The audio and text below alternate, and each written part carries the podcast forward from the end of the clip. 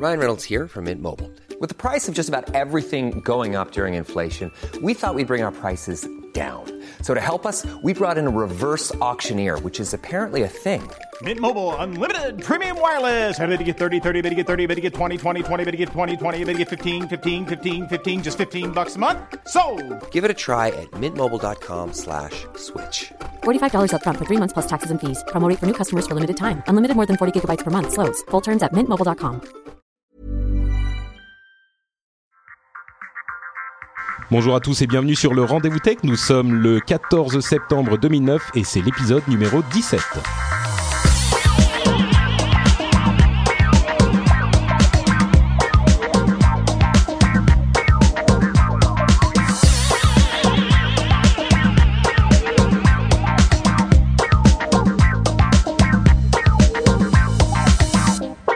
Bonjour à tous et bienvenue sur le Rendez-vous Tech, le podcast bimensuel où on parle technologie, internet et gadgets. Euh, nous sommes donc en septembre 2009, c'est l'épisode numéro 17 déjà. Euh, nous allons parler aujourd'hui de toutes sortes de choses passionnantes comme euh, Apple et ses événements cataclysmiques. Microsoft, Skype, OnLive, YouTube, Wikipédia et plein de choses super passionnantes comme ça. Mais avant toute chose, il me faut saluer dignement mes co-animateurs du jour.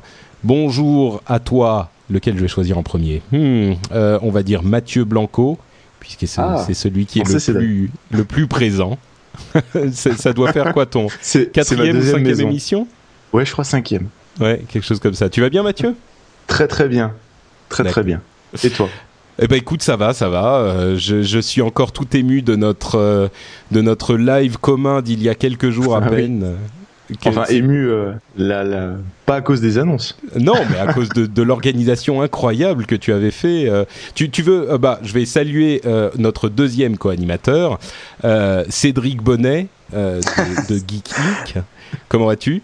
Ben, très bien, très bien. Je vois que vous aussi, vous êtes en forme, donc Eh ben écoute, oui, euh, c'est la- la- les- l'actualité euh, technologique qui nous emplit d'une euh, énergie indicible, je pense.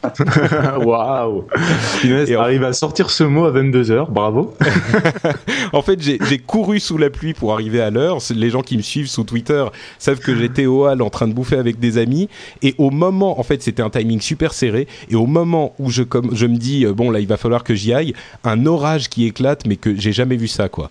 Le truc, euh, il, il a plu des cordes et ça s'arrêtait pas. Du coup, j'ai couru sous la pluie, ça m'a réveillé. C'est pour ça.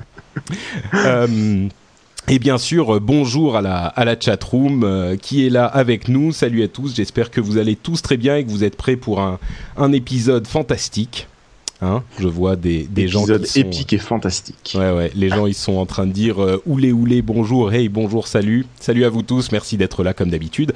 Et donc je disais, euh, Mathieu, tu nous as fait un, un petit, euh, un petit live euh, pour euh, parler de l'événement, enfin de la conférence de presse d'Apple qui a eu lieu, c'était quand le 9 septembre? Mercredi dernier, ouais.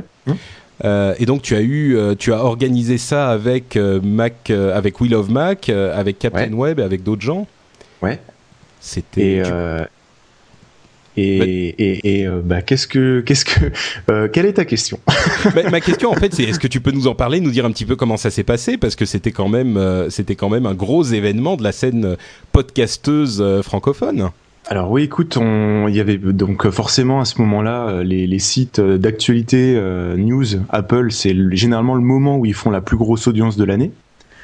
Euh, ça se compte avec un chiffre à 5-0 en termes de personnes en simultané sur euh, la plupart des sites. Et puis euh, voilà, on s'est dit bon, pour une fois, on va on va tester, on va faire un live vidéo, voir ce que je sais pas ce que ce qu'on ressent quand on suit un live textuel, bah c'est un peu plat, c'est comme le texte. On va voir ce que, ce que ça va donner quand on va faire ça en vidéo et en audio, et puis on va en même temps faire quelque chose qui, est, qui est un peu difficile à l'écrit, c'est-à-dire non seulement rajouter en direct les photos, et puis on a, j'ai eu la chance de euh, d'envoyer des mails à tout le monde au dernier moment, euh, à toi notamment, mais à, à Cédric Ingrand de LCI avec qui t'as, on a fait une émission, euh, un rendez-vous tech il y a Mhm. pas très longtemps. Tout à fait. Euh, on a aussi eu spontanément, et là je les, je les remercie, c'est-à-dire ils sont venus me contacter. Euh, le, le post.fr, c'est Le Monde Interactif, donc euh, le journal Le Monde, la partie interactive. Ils m'ont contacté en me disant euh, on veut vous mettre en une de notre site et on va vous mettre en relation avec une journaliste qui est à Londres et qui suit la keynote et qui va pouvoir jouer avec les iPods juste après la, la keynote. Euh, donc on a eu, en, sans le faire exprès, j'ai envie de dire, euh, énormément de bonnes choses et puis c'est vrai que euh, les, les, gens qui ont pu le suivre on nous ont dit que euh, c'était génial que même si c'était il y a plein de choses qui se sont pas passées comme prévu euh, ils ont ça qui est marrant en fait c'était ça qui était bon, c'était, c'est-à-dire on a fait participer, on a fait des votes comme tu le fais dans Ustream, on a fait voter la chatroom et puis on, on, a, on, on avait le matos derrière pour dire voilà vous avez 5 minutes pour voter. Et puis au bout des 5 minutes on affichait un joli camembert en 3D comme comme à la télé. Enfin on, voilà, on s'est vraiment fait plaisir. Et c'est vrai que quand, euh, quand on a regardé l'enregistrement, euh, je me suis dit, waouh, ce que tu ressens en suivant un live comme ça, c'est, c'est ultra vivant par rapport à tous les lives textuels. Et donc, on va, pour les prochains, on va faire, euh, on va on va le faire exprès de, de faire encore mieux. D'accord. bah écoute, c'est euh, c'est c'est vrai que en plus quand tu fais les choses, tu les fais généralement euh, plutôt bien. Donc euh, c'est vrai que moi j'ai bon j'ai eu la chance d'y participer, mais uniquement par téléphone. C'était marrant. J'étais en train de marcher dans la rue et vous nous tu nous donnais les, les, les dernières nouvelles, donc ça m'a permis de suivre de suivre ce qui se passait dans la keynote, qui ah, euh, en dehors de ça, était un petit peu plate, euh, elle, mais donc euh, un petit mot, oui, on va dire ça. Un petit, un petit, une petite recommandation à, à ceux qui nous écoutent. Si vous vous êtes intéressé par ce genre de choses et que vous voulez vivre ce genre d'événement avec avec d'autres personnes qui sont tout aussi passionnées que vous et qui font, qui animent un petit peu les choses, vous pouvez suivre bah, Mathieu ou moi ou les gens comme ça sur Twitter et vous aurez toutes les annonces.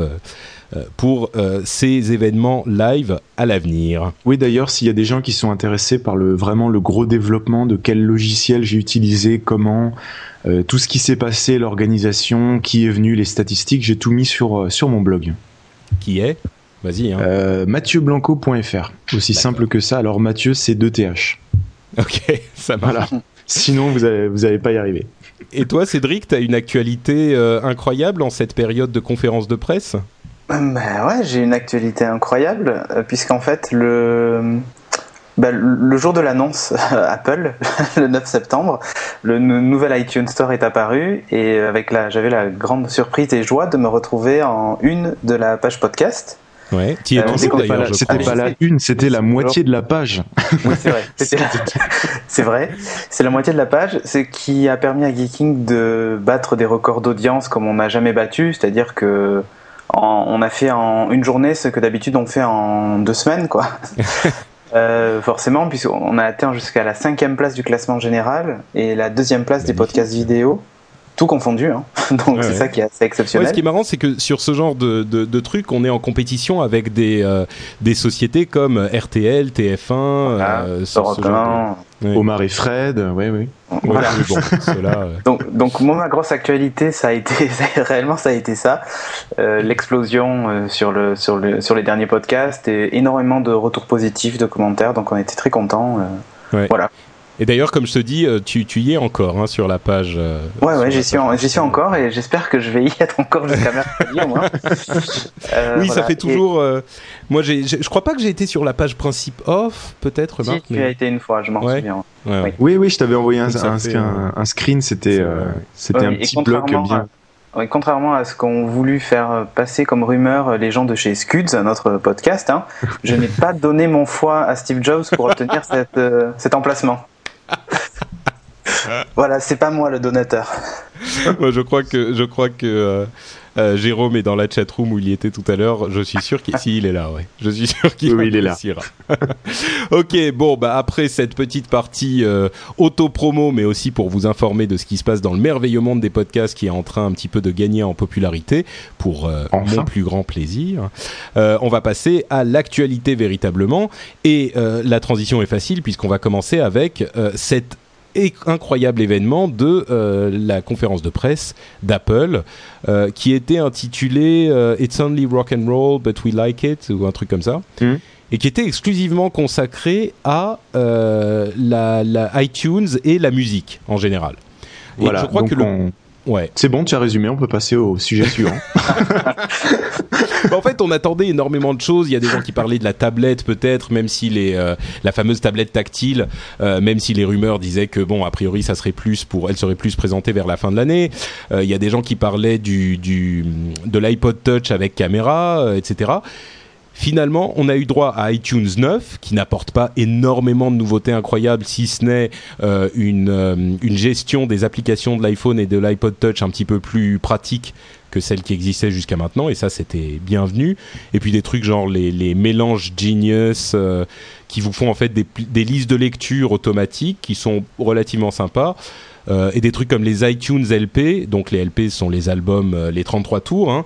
Euh, et iTunes LP c'est un principe où on achète un album un petit peu plus cher, mais on a des trucs genre euh, les paroles, des interviews exclusives, des vidéos, des clips, des trucs comme ça, qui sont sympas, mais qui sont pas non plus révolutionnaires. Et on a eu un iPod Nano qui fait en même temps caméra vidéo. Et euh, ce qu'on n'a pas eu, c'était Et baladeur. FM et plein de trucs. Voilà, Il fait plein de trucs. Ouais, la, la grosse annonce c'était l'iPod Nano qui fait euh, qui fait euh, caméra quoi, en plus d'une petite mise à jour de, de cet appareil, mais pas de caméra vidéo sur le le- l'iPod Touch alors qu'on l'attendait. Euh, réaction comme ça à chaud rapidement, Euh, Mathieu, toi qui as eu le temps d'y penser et de le digérer. Euh, J'ai envie de dire que c'était super. Légère déception pour notre fan de de- d'Apple euh, attitré. Ouais, non, leur, leur truc, on veut pas euh, cannibaliser nos, nos produits. Euh, l'i- L'iPod Touch, c'est une console de jeu. Bon, s'ils veulent. Euh, L'iPod Nano, c'est notre baladeur de musique. On va tout mettre dedans, la radio FM, l'appareil photo, la vidéo, tout ça. L'iPod classique, on va juste descendre le prix.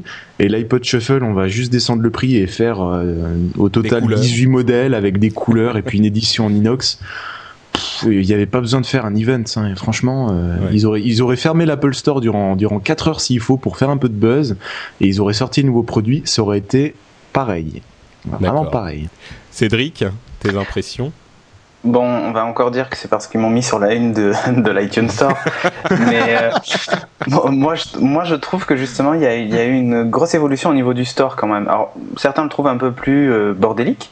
Euh, moi, j'aime bien. Franchement, j'aime bien euh, cette nouvelle présentation. Je te corrige juste sur un truc. Les albums en LP coûtent la même chose que les albums normaux.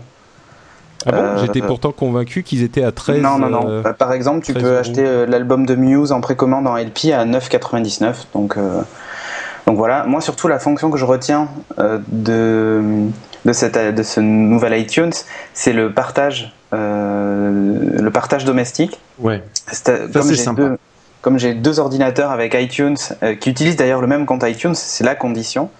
Euh, ben, je peux afficher les, les morceaux, par exemple, que j'ai dans une des bibliothèques, qui soient achetés ou pas sur l'iTunes Store. Euh, et ça me permet justement de faire des synchros entre les entre les mes deux ordinateurs parce que j'ai souvent des morceaux que que j'ai sur mon portable par exemple et que j'ai pas sur mon fixe. Euh, donc ça, ça ça met un peu le bazar dans mes synchronisations par exemple.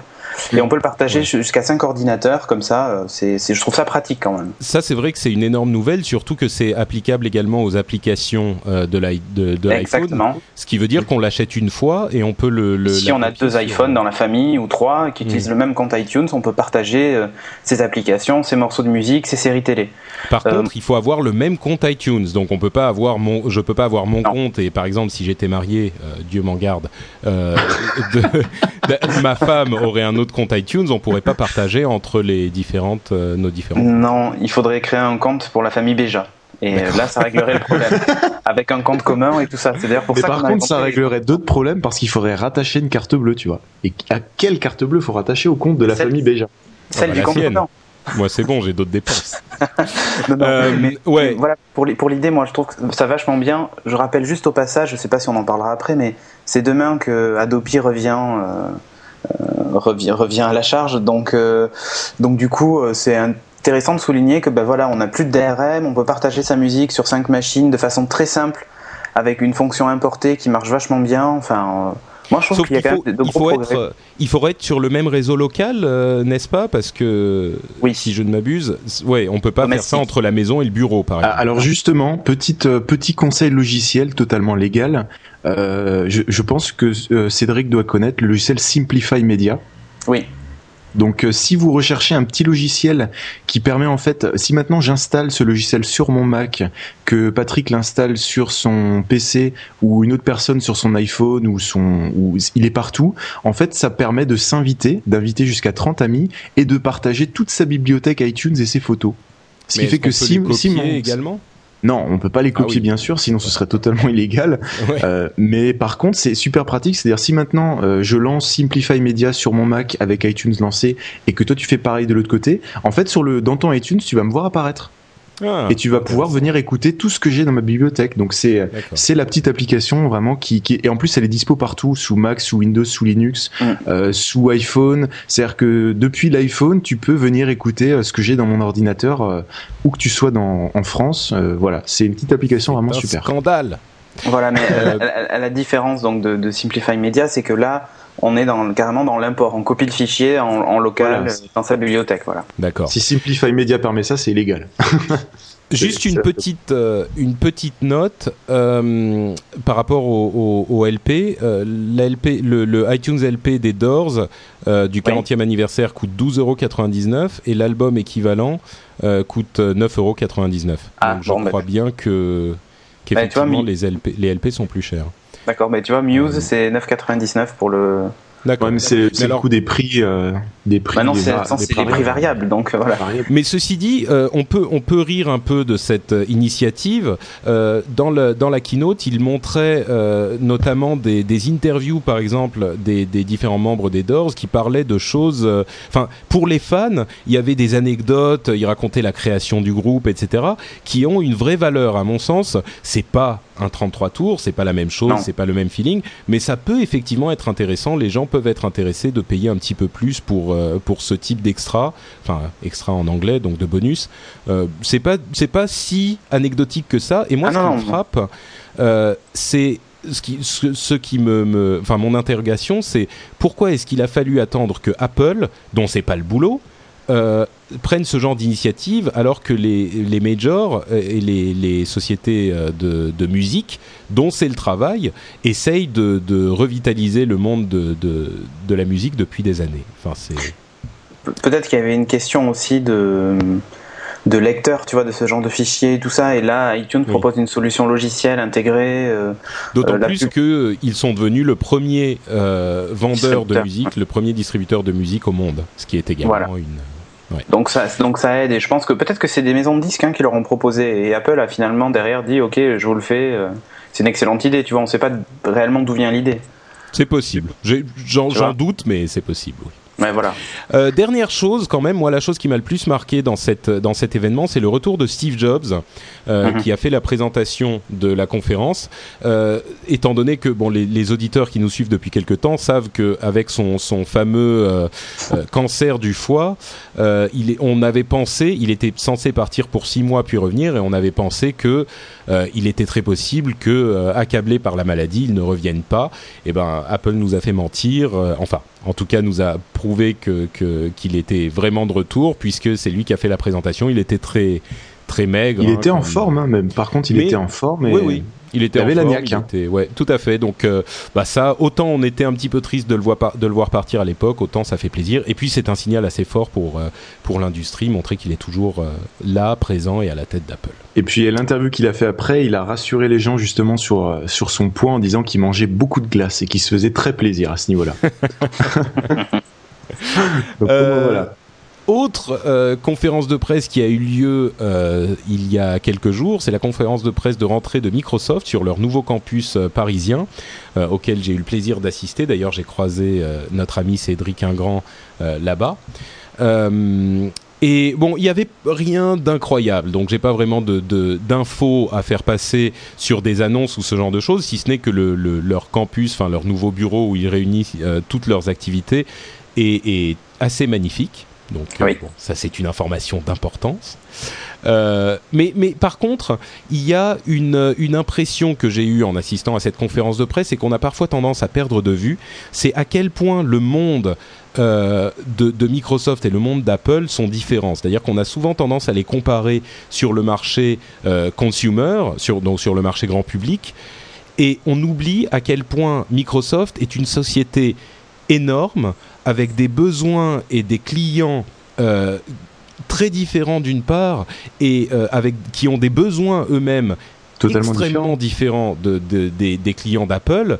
Donc je, je le- on le sait toujours, mais euh, ça m'a rappelé à quel point il était facile de condamner Microsoft en le comparant à, à- à Apple, alors que Apple finalement a un terrain de jeu qu'il est beaucoup plus facile de maîtriser et qui est beaucoup plus euh, euh, restreint. Et, le travail que fait Microsoft pour mettre en commun euh, et, avoir une synergie avec toutes ces technologies et tous ces produits et tous ces logiciels est monumental. Je veux dire, il y a vraiment, vraiment pas de, de, de comparaison possible entre les deux entités. Euh, donc ensuite, peut-être que Microsoft pourrait faire les choses mieux, mais ce qui m'a frappé, c'est vraiment, enfin, quand tu vois Microsoft avec la liste des produits euh, qu'ils sont euh, qu'ils sont en train de maintenir et de développer, c'est des pages et des pages entières. Donc Mhm. voilà, je voulais simplement rappeler à nos auditeurs et me le rappeler à moi-même à quel point Microsoft a effectivement une ampleur qu'on qu'on oublie et qui n'est pas du tout comparable à, à celle d'autres euh, euh, compétiteurs. Totalement. Voilà. Mais après, c'est vrai que euh, quand la, comme euh, quand la, quand le bœuf veut devenir la, le- veut devenir, euh, c'est quoi là, le, le, ce qui nous avait sorti Cédric? C'était, euh, c'était le bœuf et la grenouille, non? C'était ça? Quelque chose comme ça, ouais. Voilà, quand la, quand le bœuf veut devenir la grenouille et quand la grenouille veut devenir le bœuf, c'est ça, c'est ce qui nous permet de parler et de, dévier parfois sur des sujets intéressants comme intéressés. une, réaction pleine de philosophie euh, qu'on va laisser là où elle est à, la, réflexion des auditeurs. Euh, autre nouvelle intéressante, c'est le, procès que fait Amazon à Google. Parce qu'il s'est passé un truc euh, un petit peu. Je ne sais pas si vous avez suivi l'histoire, c'est un peu complexe, donc. euh, je- Oui, oui. je- ouais, Cédric, tu veux le. Vas-y, je te, je te laisse détailler, je réagis. D'accord, j'espérais refiler le bébé en fait, parce que moi je suis pas. Bon, alors ce qui se passe en fait, c'est que Google a signé un accord avec certaines librairies euh, pour digitaliser des, euh, des livres qui sont euh, ce qu'on appelle les livres orphelins. C'est-à-dire qu'ils ne sont pas totalement sortis du, du, domaine privé, donc ils ne sont pas dans le domaine public. Par contre, on n'arrive plus à retrouver les ayants droit. Et ces livres, le, monde de l'édition essaye de les digitaliser depuis des, des années et des années, n'y arrive pas vraiment parce que ils n'appartiennent à personne. Et euh, Google a signé un accord avec certaines librairies qui en avaient de ces livres en disant bah nous on vous les digitalise. Par contre, on a la, le droit exclusif sur ces livres. À partir de maintenant, les livres en version digitalisée, c'est nous qui les, qui les exploitons. C'est des Alors, petits malins. évidemment, euh, évidemment, ça n'a pas plu à grand monde et particulièrement pas à Amazon, qui eux aussi essayaient d'obtenir ce type de d'exclusivité. Et donc, ils se sont lancés dans un procès contre Google, euh, qui a a priori fait réagir Google, parce que je crois qu'aux dernières nouvelles, euh, Google a promis que ces livres seraient mis à la disposition de leurs concurrents aussi. Donc, euh, c'est une, une très bonne nouvelle. Euh, et en particulier pour Sony qui, euh, qui, a le, le- qui aura a priori la, la possibilité de bénéficier de ce catalogue euh, et qui fait de Sony un concurrent très très sérieux pour, pour le Kindle d'Amazon. Ça devient complexe, mais les gens qui suivent l'émission auront compris.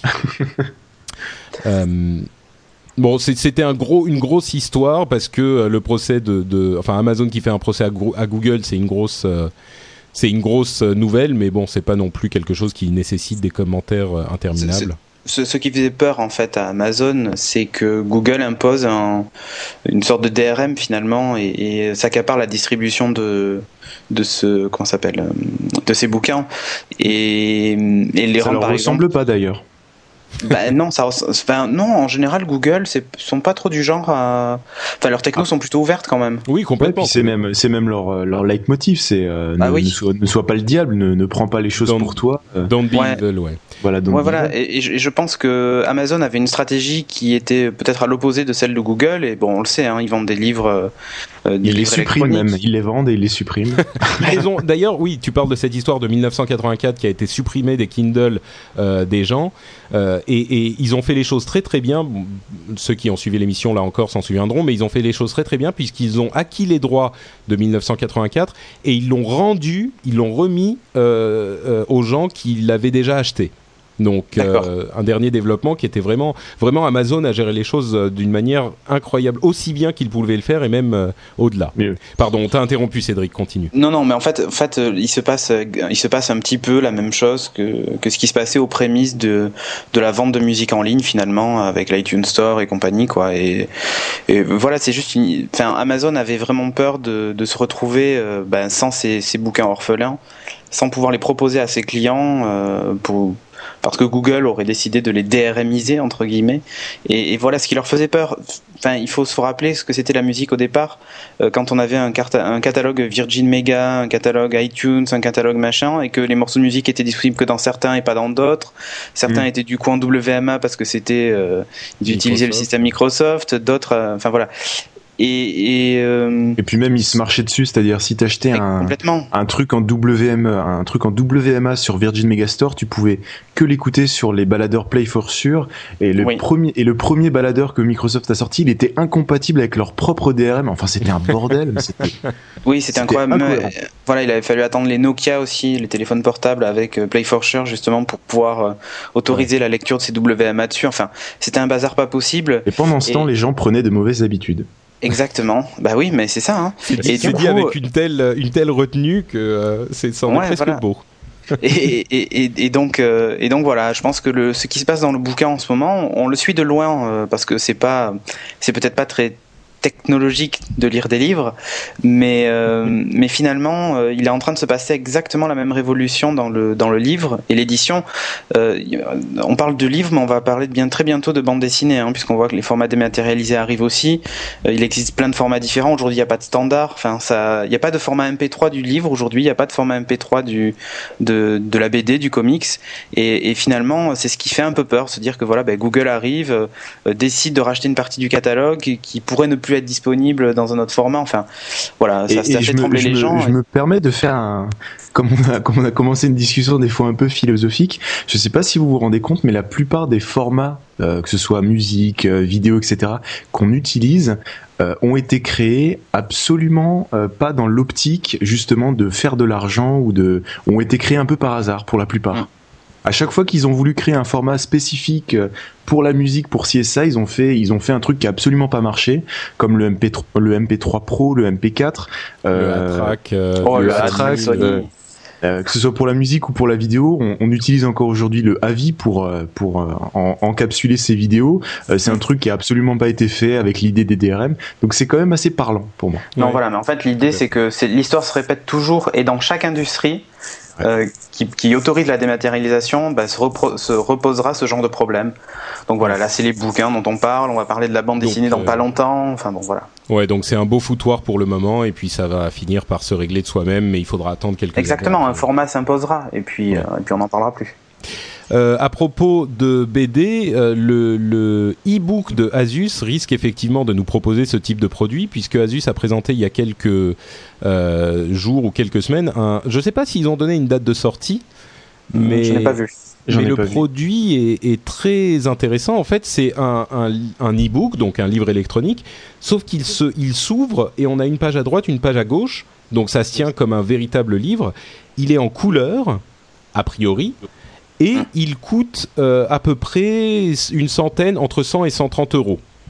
Donc, euh, on arrive Je quand même. de voir la qualité quand même. Hein. Moi aussi, c'est très surprenant parce qu'a priori, les e-books déjà en noir et blanc coûtent une somme euh, invraisemblable.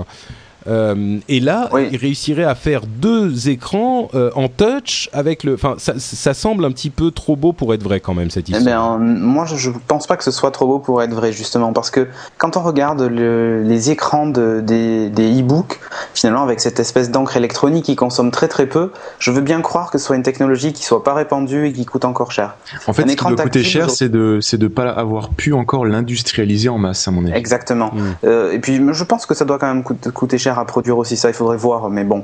Euh, et puis effectivement c'est c'est pas c'est pas très répandu donc forcément euh, oui mais enfin quand même ça coûte, passer ça encore cher. Mais mais regarde regarde aujourd'hui euh, finalement l'Asus c'est quoi? C'est un espèce de c'est un espèce d'ordinateur avec deux écrans tactiles, hein, ni plus ni moins. Et un écran tactile aujourd'hui, quand tu vois que des IPC et tout ça en sont équipés, Euh, bon, euh, je ne crois pas que, ce, que je, je, je, crois que ça peut être moins cher qu'un e-book classique. Ou alors ils ont, comme dit, ils ont ils ont tout simplement repris un process de fabrication pour un autre produit et puis ils produisent sur la même chaîne. Euh, Asus, c'est quand même Asus qui fabrique, ils fabriquent les, la moitié des ordinateurs pour Apple, pour pour pour eux-mêmes, pour Sony. oui, parce que les gens ne savent peut-être pas, mais Asus c'est pas uniquement une marque en, en, soi. Ils sous-traitent aussi énormément de produits, en particulier des ordinateurs portables, pour d'énormes constructeurs. Comme tu le dis, euh, je crois qu'ils font les HP, les Sony et les, et les Apple. Ouais. Mmh. Tout à fait. C'est Asus Tech, si vous voulez rechercher la stule, c'est pas le nom de la boîte, c'est Asus, c'est Asus Ouais. Mais il faut pas. Enfin, moi, il y a juste un truc que, l'on oublie. La couleur, c'est bien beau. Euh, seulement, on va se retrouver très certainement avec une ancienne technologie d'écran, hein, tactile, tout ça. Enfin, oui, donc il ne s'agit pas de link là. Il et là, on, et là, là, on, là, on risque d'avoir un gros problème au niveau de l'autonomie. Hein. Enfin, mm. Je, ne sais pas vous, mais voilà. Et puis, il faut pas oublier que ce sont des, écrans qui cette fois-ci seront rétro-éclairés et tout ça, et qui fatigueront beaucoup plus les yeux qu'un écran. Euh, un euh, écran encre numérique en fait, comme les e-books et autres, qui sont vraiment hyper confortables. D'accord. On quitte le domaine du livre pour parler, dans le pour parler du domaine de la voix avec cette rumeur. Et juste avant, comme vu qu'on ah, parlait de BD, je rappelle que Bande de Noobs est disponible chez votre libraire. Oui, c'est Noobs, pas Bande de Noobs. Bande de Noobs, c'est le podcast de Yann, mais oui, Noobs est disponible chez le libraire, c'est vrai. Si vous aimez les, les jeux de les jeux de rôle euh, en ligne ou les, les BD de geek, vous pouvez aller voir Noobs N-O-O-B-Z. Euh, mais j'en ai déjà suffisamment parlé, donc euh, voilà. Mais c'est gentil, Mathieu, de me tendre une perche comme ça. que d'auto, que d'auto-promo. D'ailleurs, il y a, y a les, les, gens qui, il y a quelques, pas mal de gens qui l'ont acheté et qui m'en parlent sur sur, euh, sur Twitter et qui envoient des mails et visiblement ils en sont contents. Donc voilà, bref. Donc je disais, euh, le, monde de la voix, pour parler de Skype, on disait il y a pas longtemps que eBay allait revendre Skype a priori. Et eh ben c'est fait, ils ont vendu 65% de la boîte, donc pas entièrement, mais par contre pour un prix qui est inférieur au prix auquel ils l'ont acheté. Donc euh, voilà, bravo. C'est euh, l'opération. c'est l'une des opérations les plus ridicules de, l'histoire parce que, comme on le disait la dernière fois, oh, ils l'ont acheté. Tout le monde a dit mais vous allez en faire quoi et qu'est-ce que vous, vous, voulez d'un truc comme Skype? Ils ont dit non, mais c'est bon, on va, euh, on va voir. Trois ans plus tard, ils disent bon bah finalement. Trois ans plus tard, ils en ont fait un, un, truc, surtout la version Windows, une usine à gaz, mais qui va dans tous les sens.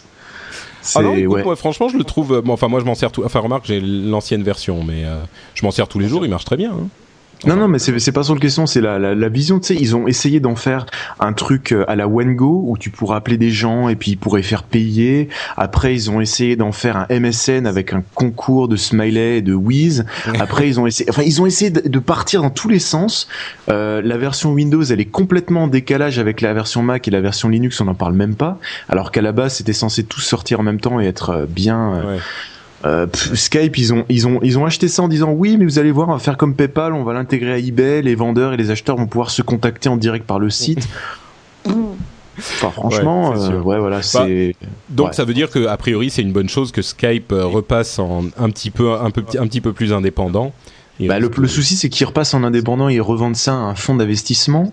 Les créateurs de Skype, qui sont les créateurs de Casa, si vous avez connu cette époque du peer-to-peer, euh, sont en train de faire un procès parce qu'ils disent qu'ils ont encore les droits sur la technologie du, du moteur euh, intérieur, euh, du moteur de peer-to-peer à l'intérieur. Donc en fait, Skype, ils revendent un truc qui a déjà un procès dessus comme quoi ce qui est à l'intérieur, ça appartient au créateur. Franchement, le fonds d'investissement qui a foutu ses billes là-dedans.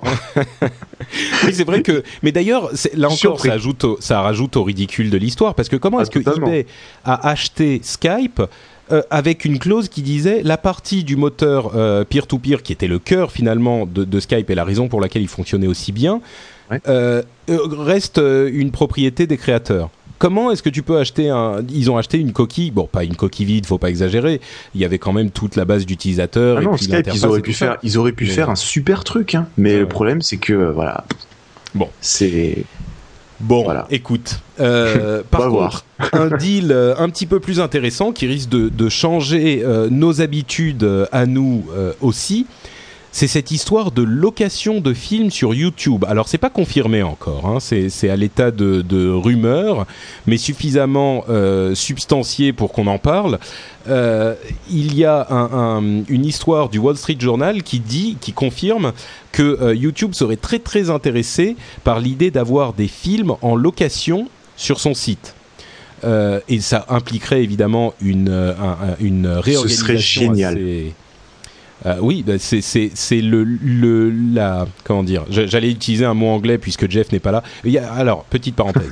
il y a quelqu'un qui nous a envoyé un email ou qui a fait un commentaire très très énervé. Euh, je suis désolé, je me souviens plus du nom sur le fait que Jeff utilise des anglicismes euh, souvent dans les En même temps, il est là-bas, quoi.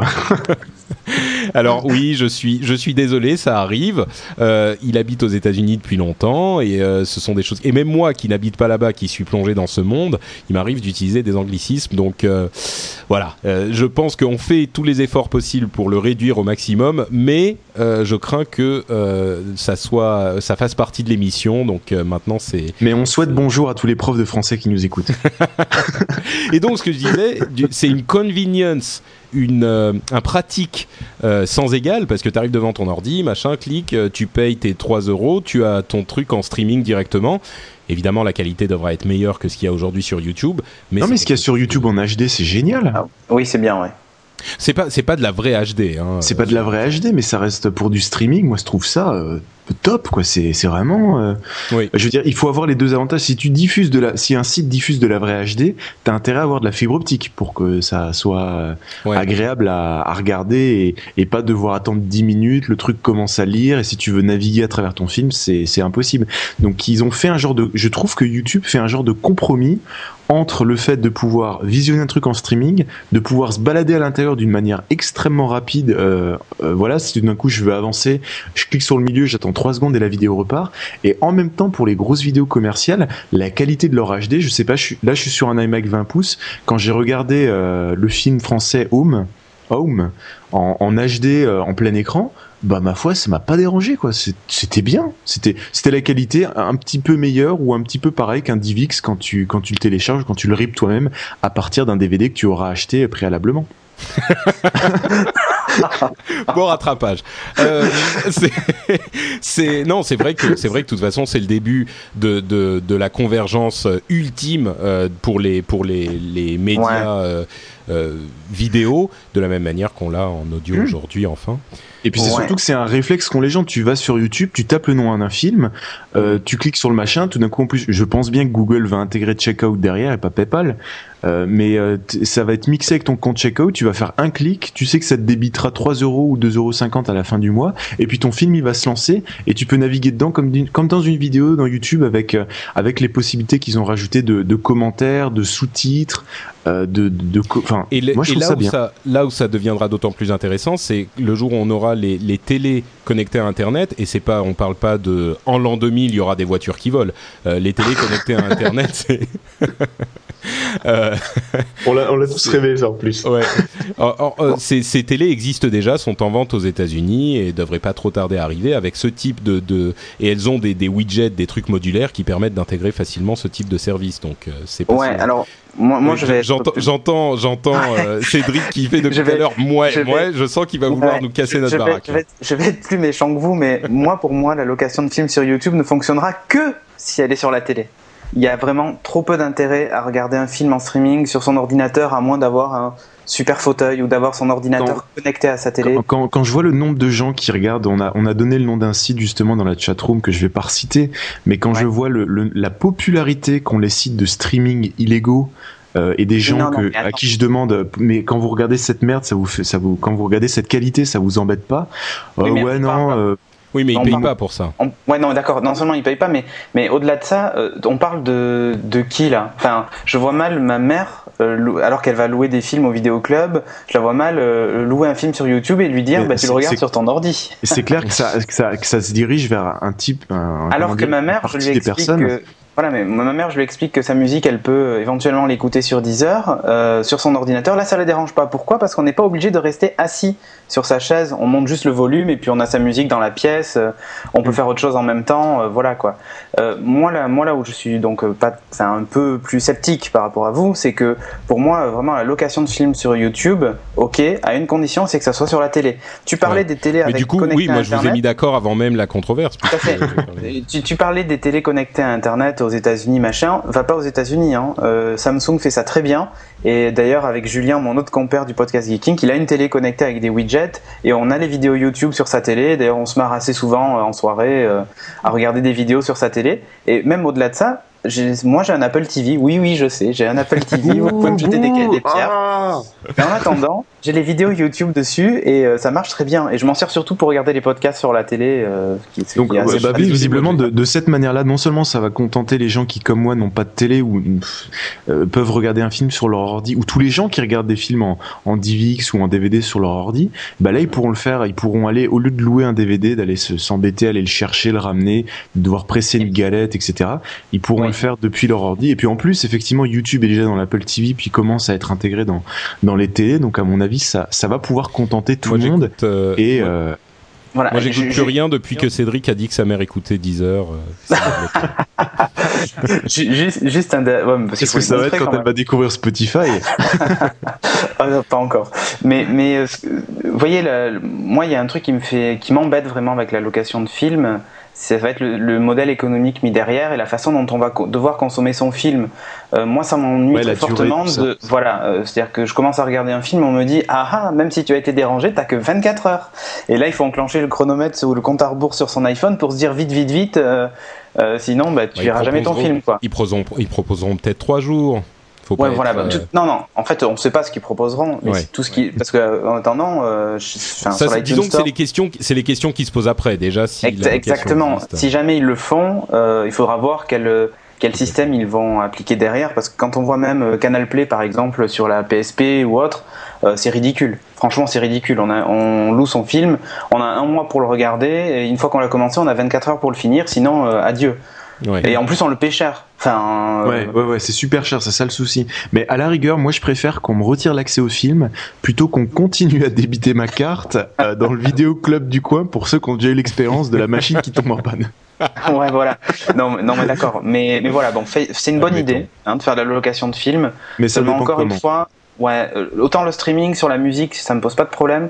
Sur les films, je vous rappelle juste comme ça qu'on a, on est, on n'a pas tous le haut débit en France au-delà de 512 quoi. Enfin, dans les grandes villes, oui, mais il y a quand même beaucoup. Moi, je suis de Bordeaux, hein.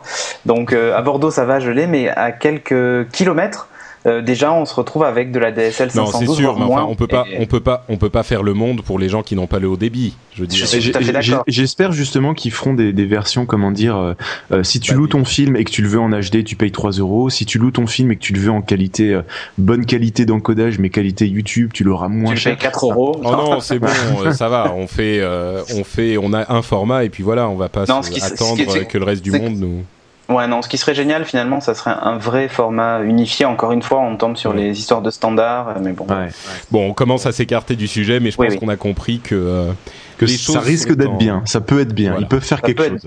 être- Et puis une fois que c'est fait, c'est toujours possible de d'arranger euh, par la suite, quoi. Ouais, Ou avis, eux, eux, ils veulent rentabiliser, donc à mon avis, ils vont pas faire comme tous les catalogues de films, se lancer, faire plein de pubs, euh, se rendre compte que personne s'intéresse personne et puis rien toucher. À mon avis, Google, ils ont vraiment envie de, de rentabiliser leur YouTube Mais ça veut, et, d'être un acteur.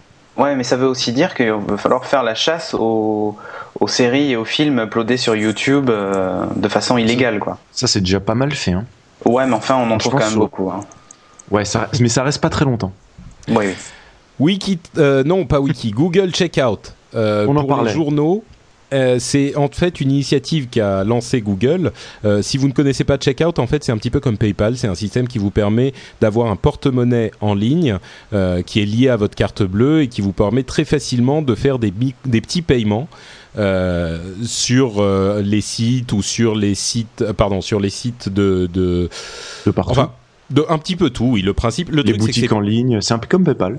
Voilà, L'Android Market. c'est presque pas presque pas utilisé. Bon, sur Android forcément c'est un produit Google, Hum. Euh, mais c'est Est-ce que tu sais si aux. États-Unis c'est beaucoup utilisé? Parce que Non, c'est vrai qu'en Europe, beaucoup, non, mais. euh, Non, non, pas beaucoup. C'est vraiment euh, l'infrastructure est là, mais c'est pas très utilisé. Et ce qu'ils ont proposé pour aider les journaux, en disant bon, on est en train de vous bouffer votre business, mais on va vous filer un coup de main, euh, c'est de proposer des micro micro, des pico paiements, en fait, qui seraient des paiements de euh, quelques cents pour accéder à un article euh, et d'intégrer ce système à Google Checkout. Alors la manière dont ça fonctionnerait, c'est que vous êtes en train de lire Le Figaro, par exemple, euh, et vous avez euh, vous avez un, article qui vous intéresse, ils vous en donnent une petite partie gratuitement et ils vous disent pour pour lire la suite, vous payez euh, 5 euh, cents. Donc vous payez et au bout de un mois ou deux mois, quand vous atteignez euh, 10 euros de, de, de facture, euh, à ce moment-là, Google Checkout vous débite et paye les, les gens qui vous, euh, enfin, à qui vous devez de l'argent. Bon, euh, on espère que ça fonctionnera, mais on ne sait pas vraiment ce que ça va donner. Et puis surtout, ça demande une réorganisation des journaux. C'est plutôt aux États-Unis. hein. J'ai donné un exemple Mm. français, mais c'est plutôt aux États-Unis. Par contre, je crois que c'est Mathieu euh, qui a parlé d'un de l'exemple de PC Impact et de Libération.fr. Ouais, ouais, ouais. Qui, bah, PC Impact, ils, ont sorti leur abonnement. Euh, c'est 35 euros par an ou 3 euros par mois. Mhm. Et ça donne droit Voilà. à quoi alors? C'est Euh, on n'a plus accès à PC Impact. euh? Non, non, tu as accès à PC Impact et si j'ai bien compris, si tu payes, t'as plus aucune pub et c'est vrai qu'elle était devenue de plus en plus enva- envahissante. Euh, La technique de la mort. ben, ouais, ouais, ouais, pourquoi pas. Mais en, en gros, donc euh, PC Impact a, donc sort sa version payante.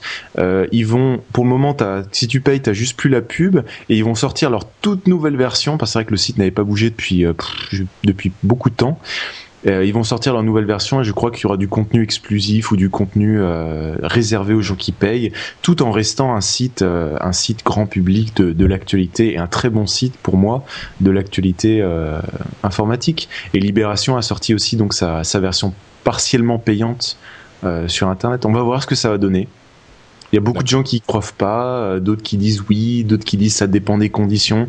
À mon avis, il faut qu'il y ait comme là deux gros sites qui se lancent et que j'espère pas euh, qu'on les voit se, se casser la figure, mais euh, qu'ils puissent réussir à trouver vraiment un modèle économique qui leur permet euh, vraiment de, de vivre Ouais. de ce qu'ils font. Moi, je, moi, je prédis euh, dès aujourd'hui que cette histoire va tomber à l'eau d'ici quelques mois. et que Mais bien, bien que, par exemple, tu sais, on a, le- on a le même avis là-dessus, mais bien que quand PC Impact, ça fait depuis un an qu'ils font des sondages là-dessus, euh, t'as constamment euh, 2 à 5 000 personnes Hi, I'm Daniel, founder of Pretty Litter. Did you know cats tend to hide symptoms of sickness and pain? I learned this the hard way after losing my cat, Gingy. So I created Pretty Litter, a health monitoring litter that helps detect early signs of illness by changing colors, saving you money and potentially your cat's life. Pretty Litter is veterinarian developed, and it's the easiest way to keep tabs on your fur baby's health right at home. Go to prettylitter.com and use code ACAST for 20% off your first order and a free cat toy. Terms and conditions apply. See site for details. Hiring for your small business? If you're not looking for professionals on LinkedIn, you're looking in the wrong place. That's like looking for your car keys in a fish tank.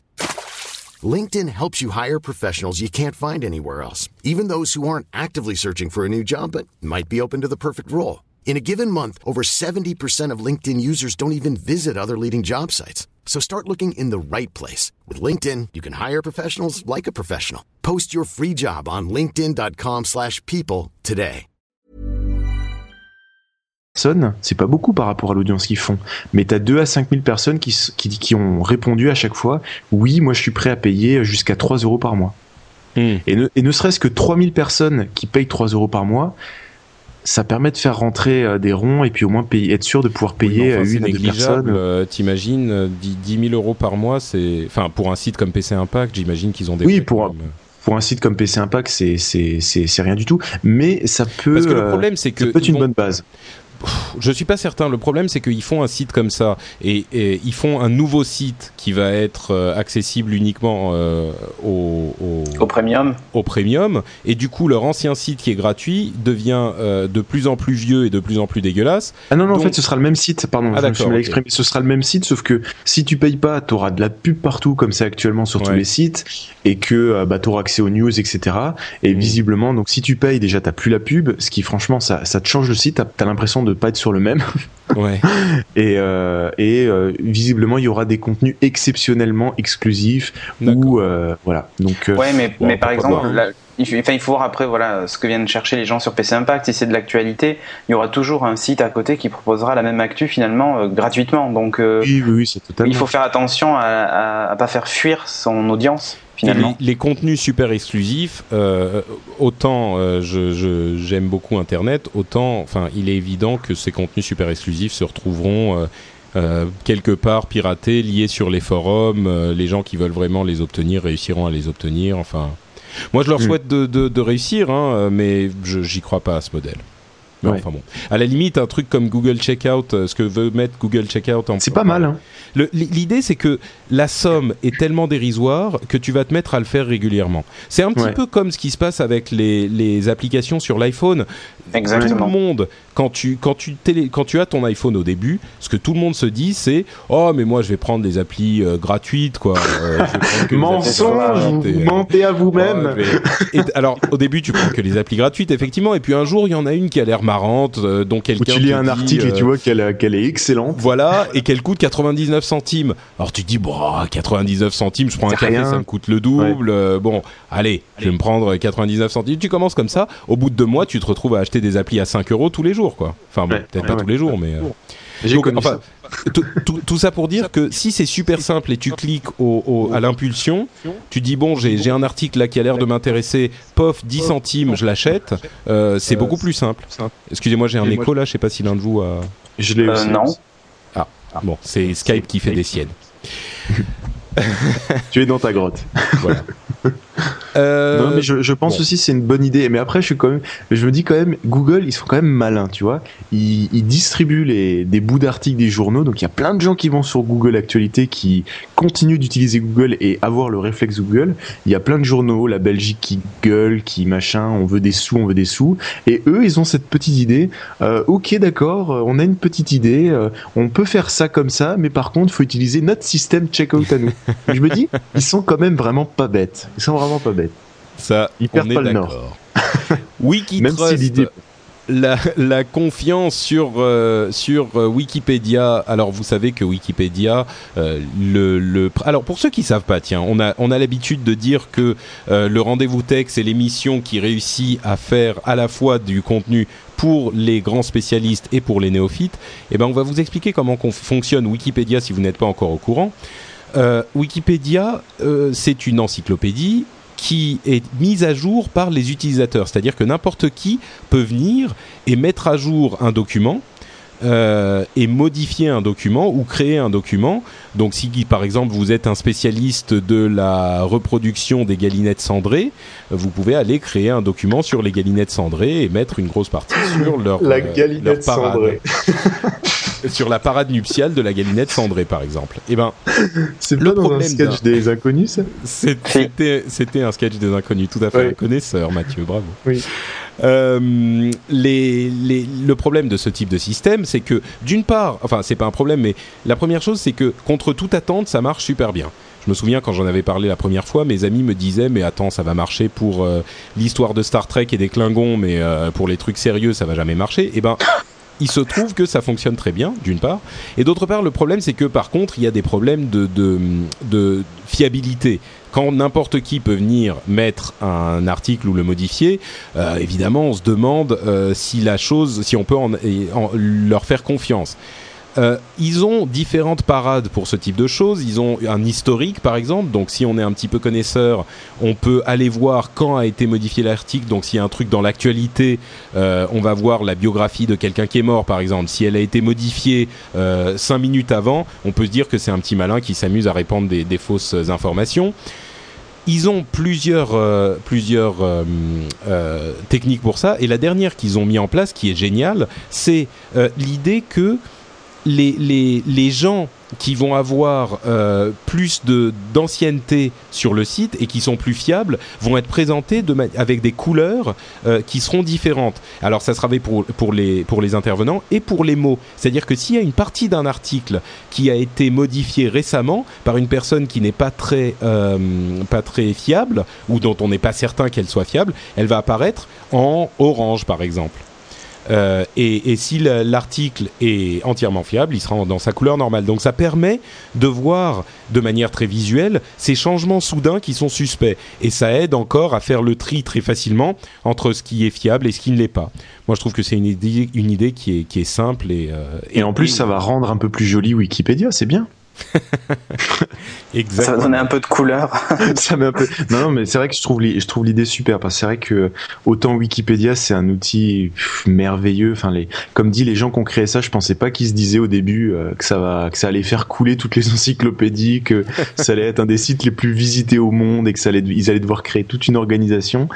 Euh, mais là en plus, euh, effectivement, ça pourrait régler pas mal de problèmes. Ça pourrait, comme tu dis, faire le tri. Tu vas sur un article, tu vois que tout est écrit en noir, sauf une partie en orange qui est bien mis à part, et tu peux, euh, voilà. Enfin, c'est, c'est en plus ils peuvent faire ça aussi avec des trucs qui peuvent être des fois un peu trop anciens ou euh, ça, franchement, ça peut être bien.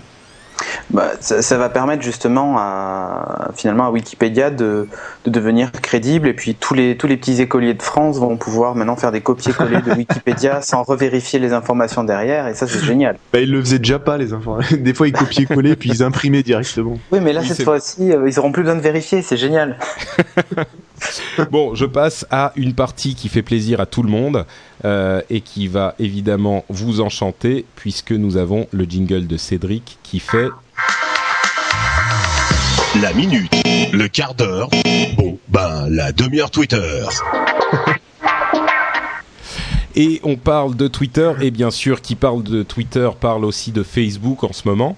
Euh, Twitter, vous savez, vous vous souvenez qu'on avait eu une grande polémique sur euh, le fait que les ados tweetent ou pas, ou que les ados préfèrent Facebook ou Twitter. Enfin, on savait plus ce qu'il en était, euh, parce que certains nous disaient non, non, moi je suis ado et je tweete beaucoup, moi je suis non, machin. Ça venait en fait d'une histoire euh, d'une d'un jeune homme qui avait fait une une un papier très intéressant et très bien construit où il expliquait pourquoi il préférait Facebook à Twitter. Le truc, c'est que c'était euh, tout intéressant qu'il soit, ce papier était complètement anecdotique puisque c'était une personne qui l'avait fait. Euh, et on a eu maintenant des données un petit peu plus euh, fiables sur le sujet. Et il en ressort qu'en fait, c'est pas que les ados tweetent moins que les autres, c'est que personne ne tweet. Le problème, c'est que en fait, euh, il se trouve que euh, sur Twitter, les ados représentent 11% du, euh, de, la population, et sur Facebook, ils ne représentent que 9%. Donc il y a même plus d'ados sur Twitter que sur Facebook. Mais par contre, d'une manière générale, sur Twitter, il n'y a pas grand monde à la base. C'est encore très jeune, et donc personne ne tweet, et accessoirement, peu de gens Facebook aussi, même s'il est plus populaire. Donc voilà, c'était une clarification assez intéressante. une, clarifi- une clarification assez intéressante de savoir que finalement, oui, il y a plus d'ados sur Twitter que sur Facebook. Alors Ouais. Peut-être que bientôt on aura des tests sur euh, Twitter et puis on pourra voir le résultat en direct. Pas mal. Des tests? Comment ça, des tests? Comme sur Facebook. Ah, des tests genre, oh mon dieu, mon dieu, mon dieu, genre des applications, euh, combien de ninjas pouvez-vous tuer Voilà. en c'est génial ça. Non non mais mais non mais t'as raison en fait on est très peu à tweeter et Tant euh, ouais voilà finalement dans l'espace personne ne vous entend tweeter hein. c'est ce qu'il faut retenir. Euh, Il y a Enfin, que dire Moi, je sais que quand même Facebook. euh, Après, il faut, faut relativiser, hein, mais euh, moi, je parle de Twitter dans ma famille, personne connaît. Facebook, tout le monde, par contre. hein. Non, mais Twitter est, est le, le- à l- à l'an- au moment de son évolution où était Facebook il y a trois ans. Moi, je me souviens, je suis sur Oui. Facebook depuis un petit peu plus longtemps que, je sais pas, ça doit faire trois ou quatre ans. Euh, quand j'en parlais à l'époque, euh, en France, personne ne connaissait Facebook, quoi. Et ça commençait à devenir déjà euh, assez gros. Les gens étaient encore vaguement sur euh, MySpace euh, ici, mais euh, et- Copain et- d'avant. copains d'avant. pff, Oh mon dieu. La Et, version euh, euh, HTML statique de Facebook. et, euh, et, et déjà, euh, et Twitter est en train de progresser plus vite que Facebook à l'époque. Donc, il ne fait aucun doute que, euh, que Twitter va devenir incontournable, ou du moins aussi incontournable que ne l'est Facebook aujourd'hui. Mais euh, bon. Mais Facebook va riposter avec son light et tout ça, enfin. Et ben justement, tu, tu nous offres une transition euh, invraisemblable puisque Facebook a lancé Facebook Lite, euh, accessible depuis l'adresse lite, lite.facebook.com, euh, qui est une version super simplifiée de l'interface de Facebook, où à terme tout sera disponible. Donc on se demande un petit peu à quoi sert l'ancienne interface si la nouvelle fait tout. C'est une Mais, purge pour moi. Ouais. C'est. euh, Facebook, Facebook Lite, c'est une purge. Non mais, non mais c'est vraiment ça. C'est-à-dire euh, que non, mais tu dis ça en plaisantant, mais Ah effectivement. non, je, je plaisante pas. Bon, tu dis ça vrai- sérieusement et tu as raison, c'est ce que je Ah non, voulais dire. moi, c'est- moi, c'est- pour moi, c'est une purge, c'est-à-dire que Facebook, là, à l'heure actuelle, avec toutes les applications, euh, toutes les saloperies, hein, parce qu'il n'y a pas d'autre mot, euh, moi je reçois 50 invitations d'apéro par jour, euh, on m'offre je sais pas combien de nounours, et on veut me faire entrer dans 50 000 gangs de, de mafieux. Bon, mais je m'en fous, lâchez-moi avec ça, putain. Donc euh, j'ignore tout, et je fais tout ignorer. Et d'ailleurs, quand on me repropose deux fois, j'ignore toutes les invitations de cette personne, hein, comme ça au moins c'est réglé. Euh, ça commence à m'énerver. Et bien là, Facebook Lite, pour moi, c'est euh, finalement, euh, ben voilà, ils recommencent à zéro et petit à petit ils vont réintégrer les fonctions. Alors j'espère qu'ils s'arrêteront au, au gang de, enfin la guerre des gangs et compagnie là, hein, Ouais. que ça, ils, ça ils le laisseront euh, pour le- les Facebook old school et qu'ils se concentreront sur finalement ce à quoi, euh, La ce à quoi est destiné Facebook, la communication. Exactement. On a perdu de vue ça et euh, les gens vont sur Facebook comme ils iraient sur euh, un, un portail de jeux en ligne avec des jeux en flash quoi. Les- La plupart des gens, c'est ça. Sauf qu'en plus, ils ont un petit chat intégré comme ça, ils peuvent discuter avec leurs amis. Ah, mais finalement, les désactiver, leur point. mais à euh, Mais- tout de suite, quoi. Ah, mais, C'est- mais la- le chat, euh, c'est même pas la Ah non, mais l'avantage, c'est que c'est qu'en fait, ben euh, au boulot, on peut pas installer MSN par exemple sur sa machine où c'est bloqué par l'admin, mais Facebook n'est pas bloqué. Ben du coup, on a quand même le chat. En même temps, on a des jeux, des petits jeux en flash, des petits jeux machin. Enfin, voilà, c'est vraiment ça. Facebook, c'est Ouais. devenu euh, le le bah, le gouffre à, gouffre à pognon des, des entreprises modernes, parce que c'est ça. Les employés sont plus productifs, ils passent leur temps sur Facebook. Et je, oh, je mais il y a toujours eu de ce problème. On a dans, dans la société dans laquelle je travaille, Facebook a été bloqué il y a à peu près 15 jours. Et, euh, et je vous jure qu'il y a eu un. Une révolution? Ah ben en fait la bande passante, l'utilisation de bande passante a été divisée quasiment par deux, donc euh, Oh, excellent. donc là, on- là, au moins Excellent. c'est réglé et, et c'est véridique. Voilà, Facebook Lite, ça sert que, que ça serve vraiment qu'à la communication. Finalement comme Twitter. Euh, Bah, En Twitter, fait, c'est ce que. Pardon, vas-y.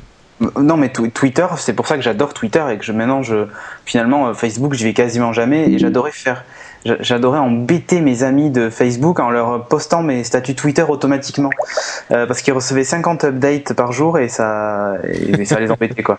Mais je les spammais en fait.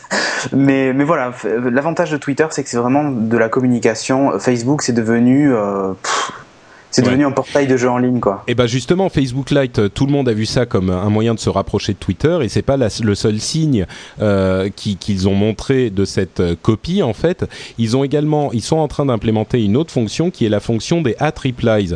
Donc Ouais. les, euh, le, le petit signe Mention. at, euh, voilà la mention d'une personne, c'est-à-dire que si on met at avec le nom d'une personne euh, dans le message, le- la mise à jour de son statut, et ben ça va mettre un lien vers cette personne. Donc c'est un moyen Ah, très, ça me fait très penser à un autre site, euh. Voilà, exactement. C'est la manière dont ça fonctionne sur Twitter.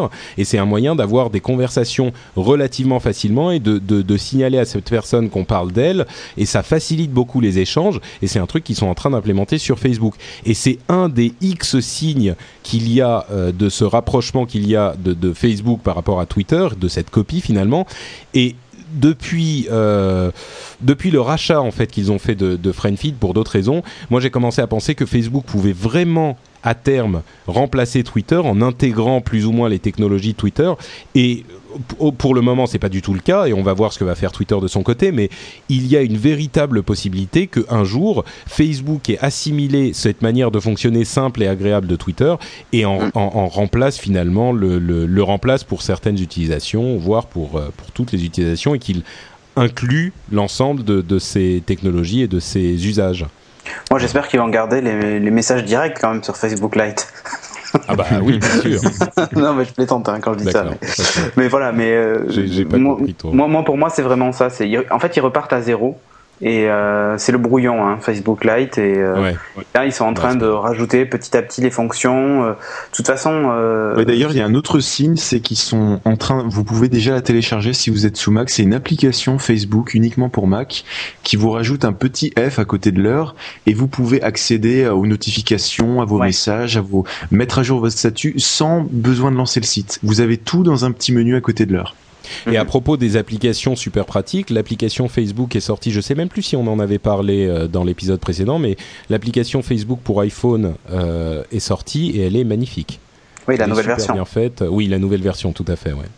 Mhm. Donc euh, à recommander aussi. Par Mais j'ai pas encore le push. ça viendra. Euh, par contre, il paraît que euh, Facebook rend intelligent et Twitter rend con. Alors là, je suis pas Totalement, je confirme. Ben, Euh, toi, mais- c'est toi qui as ajouté cet article, Mathieu, non? Dans les Ouais, mais en fait, c'est en fait euh, quand tu réfléchis à la réflexion du mec, c'est pas faux, mais en même temps dans la réalité, dans, la- dans, les- dans les faits, euh, je suis pas très d'accord. C'est-à-dire que la réflexion du mec, c'est- de dire et de faire l'étude. Bah voilà, quand vous êtes sur Facebook, euh, vous faites des jeux, vous Eh lisez oui. des longs messages, vous faites travailler votre mémoire, vous faites, euh, vous vous êtes un mafieux dans Guerre des gangs, vous faites du sudoku, vous faites, euh, vous faites plein de trucs qui font Vous travailler testez votre QI. vous testez votre QI, vous, vous faites plein de tests débiles qui vous posent des questions qui font appel à votre mémoire.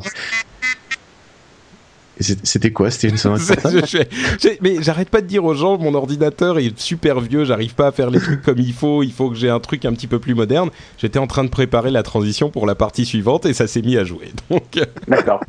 D'accord. Euh, elle a pardon, l'air pas mal continue, fais comme si elle ça a- n'était pas arrivé. Elle a l'air pas mal cette transition. Donc en fait, c'est euh, voilà la réflexion du mec, c'est dire voilà sur Facebook vous faites plein de trucs qui même si c'est totalement débile, ça fait travailler votre mémoire, ça fait travailler telle zone du cerveau, machin tout ça. Alors que sur Twitter, on vous donne une information qui est super courte, elle fait absolument pas appel à votre réflexion et à votre mémoire, et même la plupart du temps, et je l'ai testé, euh, c'est que les gens retweetent sans même cliquer sur le lien. C'est-à-dire, si maintenant tu balances un, gros message, euh, ouais, euh, euh, nouvelle version de tel logiciel gratuit, et tu fous un lien, ça peut, être un lien qui part n'importe où, tu peux être sûr que la, j'ai fait le test, écoute, un tiers des followers, hop, ils retweetent, sans même avoir cliqué sur le lien et se rendre compte que c'est une connerie. Oui, bon, de... ok, bon, ça peut être pratique pour mettre des liens vers Geeking et leur faire euh, envahir le Ouais, monde. merci. Encore plus de en disant que euh, qu'il y a quelque chose qui, de, qui devient gratuit ou qu'il y a une Voilà. promo de 50% sur les Macs. Ou j'offre mon foie. votre, votre Mac à 50% gratuit. Ouais. Grâce à Geekink. Euh, Il suffit d'envoyer oui, votre de la- facture à Cédric et il vous remboursera par virement. Voilà. Je vous envoie un morceau de foie et euh, vous en faites don à Steve et donc vous avez une remise de 10% ou un truc comme ça, ouais. Euh, Et donc, donc, en fait tu te dis oui bon d'accord mais par contre c'est vrai que Twitter c'est euh, vraiment l'outil euh, moi je, je vous le dis pour ma propre expérience qui m'a permis de de, de, de, de faire euh, des choses de rencontrer des gens donc peut-être que sur le coup ça fait peut-être pas travailler ta mémoire qui te demande de rappeler euh, de te rappeler d'informations ou de, de trucs complètement débiles mais par contre ça sert après tu vois c'est Twitter ça sert à rien sur le moment mais ça va servir après Euh, Facebook ça fait travailler ta mémoire à court terme et à long terme en faisant du sudoku ouais. Moi, je préfère jouer aux jeux vidéo hein, pour mes réflexes, ma mémoire et tout ça, ça, ça marche bien. Donc finalement, les jeux vidéo ne rendent, rendent moins con que Twitter, peut-être. oui c'était ça aussi bah Oui, bon, bon, moi, je trouve c'est un que- truc de voilà Ouais, bon, moi je trouve que cette, euh, cette histoire a eu beaucoup de traction sur le web parce que c'est marrant de dire que Twitter rend con, mais euh. Mais c'est ne pas prendre en compte en fait la réalité se baser uniquement sur l'activité cérébrale et trucs donc Non, et puis ça même, reste- je veux dire, sur Twitter, il y a des liens qui sont très intéressants. Ça t'amène vers des Exactement. histoires du New York Times quand quelqu'un envoie un lien vers le truc comme ça. euh, C'est ça, c'est ce que ouais, c'est- ça prend pas en compte la réalité et ce que Ouais. l'information peut être traitée, ce que ça peut créer comme interaction plus tard. C'est vraiment Par euh, contre- bête et méchant. Par contre, même nous, on en a parlé parce que ça faisait marrant de dire euh, Facebook rend intelligent et Twitter rend t- Comme quoi. Voilà. Bon, on passe à. La séquence des rumeurs à la con. À la limite, on aimerait bien en parler un petit peu quand même. Merci Cédric pour cette merveilleuse Excellent. Ils transition. sont toujours aussi bons. Euh, alors, première rumeur qui n'en est pas vraiment une, le web a 40 ans. Euh, il y a Joyeux quelques anniversaire. jours, Voilà, on- il y a quelques jours, on a fêté les 40 ans, pas vraiment du web, mais d'internet en fait. Ouais. Euh, c'est quel jour exactement, on le sait? Bah, c'est- il y a une grosse, euh, il y a une grosse polémique là-dessus parce qu'il y en a qui disent que c'est le, je crois que c'était le 9 euh, septembre Ou le Mais- 8. euh, ou le 8 et il y en a qui disent que non, pas vraiment parce que ça a vraiment été mis en place le 29 et enfin, en- disons que c'est l'année où le web a 40 ans. hein. on va dire c'est 1969. Et après, il y en a qui vont dire non, mais avant Internet, il y avait ARPANET, c'était aussi un réseau. Voilà, il y a plein Bah, de. Non, mais Tout je crois que c'était justement la base de, de ARPANET, c'était la première transmission entre deux ordinateurs en fait. Oui, Euh, là, c'était le, le 40 ans, c'était vraiment le fait que deux ordinateurs soient séparés de 40, de 4,5 mètres et Ouais. réussissent à échanger des paquets d'informations. Voilà, 40 Et C'est incroyable. C'était invraisemblable. Mais faut voir quand même. euh, Non, mais il faut il faut se rendre compte que c'était en 1969. Ah oui. Ouais. Donc, euh, je veux dire, euh, nous, on n'était pas nés, déjà. Enfin, je crois. hein. Non. D'accord, ok, donc nous, on n'était pas nés. Euh, et Il n'y avait euh, pas de système, il n'y avait pas d'interface graphique, il n'y avait rien du tout. C'était vraiment. pensez, pensez, alors soit vous, qui, si vous êtes un petit peu plus âgé, soit vos parents, imaginez vos parents, quel âge ils avaient à ce moment-là, en 1969, et déjà, il y a des gens dans des laboratoires qui étaient en train de créer Internet, donc c'est... euh, bon, c'est dingue. Ça me fait rêver. Euh, Vraiment, c'est. Juste une petite, deux petites choses. Euh, D'une part, euh, Engelgue. Non, pardon, excusez-moi. Je parle de gens qui sont dans la dans la chat room. Euh, et, et- merde, je, je retrouve plus. Il y a quelqu'un qui dit pané comme les poissons. Il a été removed par Magicoma. D'accord.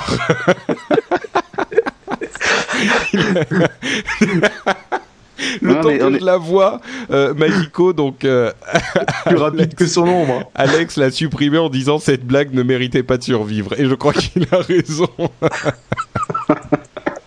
Bref, donc. Donc, euh, l'autre anecdote qui était marrante, euh, c'était le fait qu'ils ont voulu transmettre euh, le mot login. Donc, c'était les lettres, une à la fois, qui passaient péniblement. Ils ont envoyé L, c'est passé, puis O, puis c'est passé, et l'ordinateur a planté après le O. Donc, finalement, ils ont envoyé LO. On peut se demander s'ils voulaient envoyer LOL, en fait, et pas login. Mais... Non, ou Hello. Hello. Ah, Oui, le en, fameux en- Hello en World. langage SMS, LO, c'était LO. C'était déjà le langage SMS, voilà. tu te rends C'est vrai. Exactement. Donc ils ont inventé le langage SMS en même temps. Euh, autre nouvelle, c'est que Google Chrome a un an, déjà Youpi. un an, le navigateur euh, le plus rapide de l'histoire, même plus rapide que Safari, malgré ce que dit Apple. Bah, euh, ouais. Ça, Ouais, après, tu vas lancer le débat, ça dépend sur quel Oui. système, avec Voilà, quel Safari version. 60 C'était- sur, sur le Snow Leopard 64 bits, ça roule. hein. C'était une énorme perche pour Mathieu qui ne l'a pas vraiment saisi. Il a fait une remarque vaguement pondérée, donc c'est même Non, pas... mais parce que voilà, t'as, et comme ils ont lancé Chrome, ils sont déjà à la version 4 sous Windows, la, sous Mac, elle existe toujours pas. Enfin, ouais. Ouais, bon, C'est- ouais, voilà. voilà, c'était c'est plutôt ce type de réaction que j'attendais, un truc complètement euh, complètement partisan, voilà, ça c'est bien. Non, non, mais ce serait bien qu'ils, qu'ils, qu'ils fassent un peu ce qu'ils disent, euh, qu'ils fassent comme Firefox. Euh, La Ah version, non, non, la version non, non. Non, moi Bon, je suis enfin, pas bref. pour qu'ils fassent comme Firefox. parce Non, non, que je- mais je parle au moins qui, ou, qui voilà, quand ils sortent une version. et- Non, non, mais je parle pas à ce niveau-là. Non, mais je parle vraiment. Quand, mais Firefox a au moins l'avantage de quand ils sortent une version 3, mais c'est pour X système en X langage. oui, c'est assez c'est en fait impressionnant l'organisation et c'est, je crois, un des seuls projets aussi gros. euh, même OpenOffice ne fait pas ça que quand ils sortent une version, elle est dans toutes les langues, elle est pour tous les systèmes. Euh, moi, je suis toujours assez impressionné et il y, a, y a que Bah, écoute, euh, euh, dans ma tête. Ça. Non, c'est pas vrai. iTunes aussi, il sort en version 9 euh, sur PC, sur Mac. euh. Bon, moi je m'en fous, j'aime bien Google Chrome. Voilà, c'est ma, conclusion. Euh, autre nouvelle qui est un petit peu une spéciale euh, Yann Allais, euh, lui qui est le grand, le grand anti euh, OnLive, et ben OnLive est entré en bêta tout à la fin de l'été. Ils ont dit qu'ils allaient rentrer en bêta dans l'été. Bon, ils, y- ils sont un petit peu à la fin. Donc OnLive, c'est ce système qui permet de jouer en ligne euh, sans rien avoir sur son ordinateur. euh, Même sa bon, télé. Je vais pas. Voilà, comme sa télé, c'est un petit peu. On pourrait jouer sur une télé sans même avoir de console. hein, je schématise. Euh, si vous voulez avoir plus d'infos, référez-vous aux épisodes précédents. Mais il est enfin entré en bêta, donc il est sur les rails. C'est une excellente nouvelle. Et ça marche plutôt bien. Et ça marche plutôt bien. Tu as eu les premiers. euh, Ouais, d'après les ou- premiers retours, euh, ça marche, euh, ça marche très très bien même. euh. Mais encore vous une dire- fois, on est sur une bêta qui est pas pas à grande échelle, donc on peut pas. Mais de toute façon, je pense que le débat n'en est pas un parce que on est con- il est évident que ça va marcher. La seule question est est-ce que ça va vraiment marcher sur des jeux spécifiques qui nécessitent une latence réduite, comme des, des, des, des jeux Des de tir ou ce genre de choses. Mais sinon, le système on Pour live tout le reste, sur ouais. des jeux un petit peu plus lents, il est évident que ça va marcher et que ça va être une énorme, une énorme machine. Donc, euh, A, a priori, ça fonctionne bien. Par contre, Et après, ben, il va quand même falloir se, pré- se prévoir un budget parce que tu vas devoir payer tous les mois pour écouter ta musique sur Spotify, tu vas devoir payer euh, des centimes d'euros pour lire les articles, tu vas devoir payer euh, un petit peu partout pour euh, louer tes films sur YouTube. Ça devient quand même payant de partout. Hein. Mais c'est pour ça que moi, je- Oh, enfin, c'est payant, c'est toujours payant. C'est aujourd'hui, c'est payant. hein, Attends, gratuit. voilà, aujourd'hui t'achètes un jeu, tu le payes 70 euros, euh, t'achètes un DVD, tu le payes, t'achètes un morceau de musique à l'unité ou à l'album, tu payes, hein. euh, Enfin, normalement. Moi, je, moi, Normalement. moi, je préfère effectivement euh, payer Ouais. mon abonnement à OnLive euh, 14 euros Et avoir tous les jeux. euh, ouais, ouais. et avoir tous les jeux disponibles en permanence euh, plutôt que de payer même si j'achète trois jeux par par an euh, ça revient finalement au même donc. Ça revient au même, exactement. Spotify tu en parlais il est, il est enfin disponible sur l'iPhone donc contrairement à ce qu'on pensait Apple ne l'a pas bloqué et ça a peut-être Les à petits voir lutins avec- l'ont validé. voilà. Euh, et il est, il est. Alors les gros avantages, c'est que bah, il fonctionne bien. Il y a, euh, c'est uniquement pour les membres, euh, les membres premium, donc les gens qui payent le service Spotify, qui est à combien? 10 euros, je crois, par mois? 9,99. 9,99€. Voilà. Euh, donc ça vous permet d'écouter toute leur bibliothèque en streaming autant que vous voulez. Un truc intéressant, c'est que vous pouvez également télécharger des morceaux et des albums sur votre téléphone pour pouvoir les écouter quand vous n'avez pas de réseau. Même si en, Offline. en 3G ça fonctionne très bien, euh, là vous pouvez également en télécharger autant que vous voulez, a priori. Par contre, l'énorme problème, c'est que, euh, étant donné la nature un petit peu fermée de l'iPhone, quand vous fermez l'application, donc quand vous voulez passer, euh, enfin aller sur Internet par exemple, ou faire autre chose en même temps avec votre iPhone, ça fonctionne pas comme l'iPod qui est intégré, ça interrompt la musique. Donc Et ça, justement, Cédric, euh, Spotify sur Android. Est-ce Eh que ben, ça, ça permet marche de très très bien et Est-ce que ça permet de. En tâche de fond Voilà. Il, fonc- il fonctionne en tâche de fond et même mieux que ça encore. Dans le menu de notification en haut, on a carrément euh, euh, un petit euh, un petit symbole lecture qui apparaît et en descendant son doigt euh, avec son doigt le menu notification, on voit le- la piste qui est en train d'être lue. On peut cliquer dessus pour la mettre en pause et tout ça. C'est vraiment super bien intégré.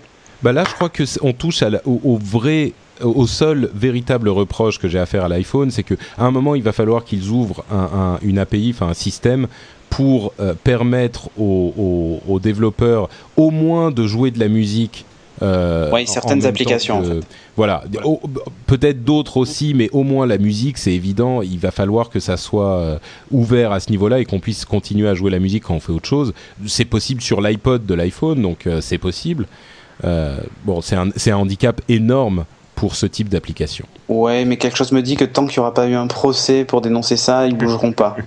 Enfin, je dis, je dis ça, je dis rien, hein, mais, euh, mais voilà, non, Non, il faudra attendre l'OS fait possible. 4.0, quoi. Euh, voilà, sans doute.